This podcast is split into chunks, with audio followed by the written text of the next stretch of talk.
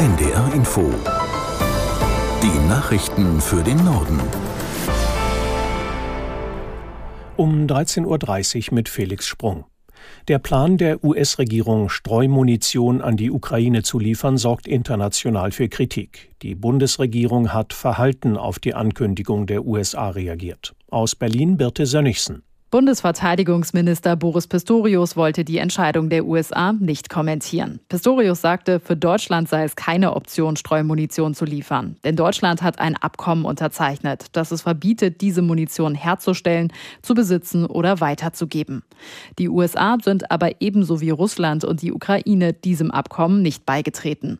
Kritik an den USA kommt vom grünen Politiker Anton Hofreiter. Er lehnt die Lieferung von Streumunition ab. Hofreiter sagte, sie ist zu Recht geächtet. Streubomben setzen viele kleine Sprengsätze frei, von denen viele nicht sofort explodieren. Sie können also noch lange nach dem Abwurf Menschen töten oder verletzen.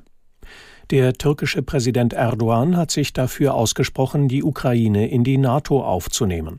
Das Land verdiene diesen Schritt, sagte Erdogan nach einem Gespräch mit seinem ukrainischen Kollegen Zelensky in Istanbul. Zugleich kündigte er an, sich bei seinem Treffen mit dem russischen Präsidenten Putin im August dafür einzusetzen, dass das Getreideabkommen erneut verlängert werde.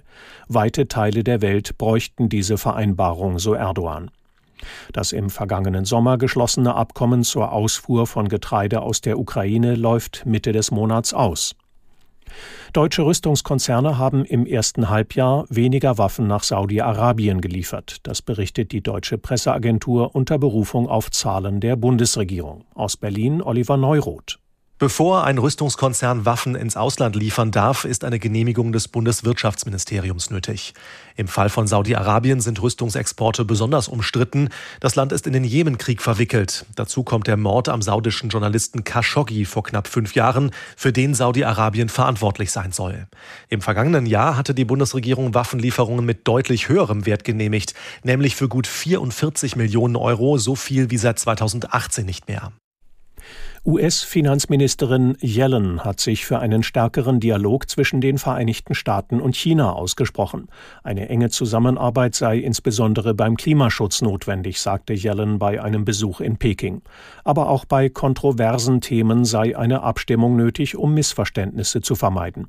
Yellen betonte, es gehe ihrem Land um einen fairen Wettbewerb mit der Volksrepublik. Im Vorfeld hatte auch die chinesische Regierung erklärt, die Beziehungen mit den USA wieder ausbauen zu wollen. Unter anderem Handels- und Menschenrechtsfragen sowie der Umgang mit Taiwan sorgen immer wieder für Spannungen zwischen beiden Ländern. Die Pläne von Schleswig-Holsteins Umweltminister Goldschmidt für einen Nationalpark Ostsee stoßen auf immer stärkeren Widerstand. Mehr als 60 Vertreter aus den Bereichen Tourismus, Wassersport, Fischerei und Landwirtschaft haben jetzt einen offenen Brief an den Minister geschickt. Aus Kiel Julian Marxen.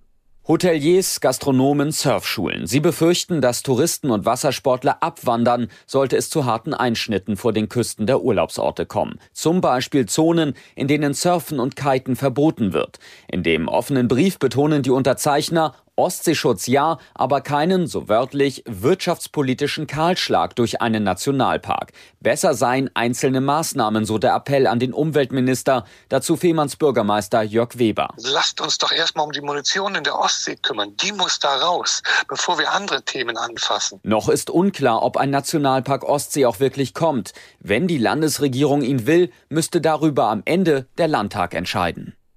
In Kiel läuft zur Stunde eine Kundgebung zum Christopher Street Day.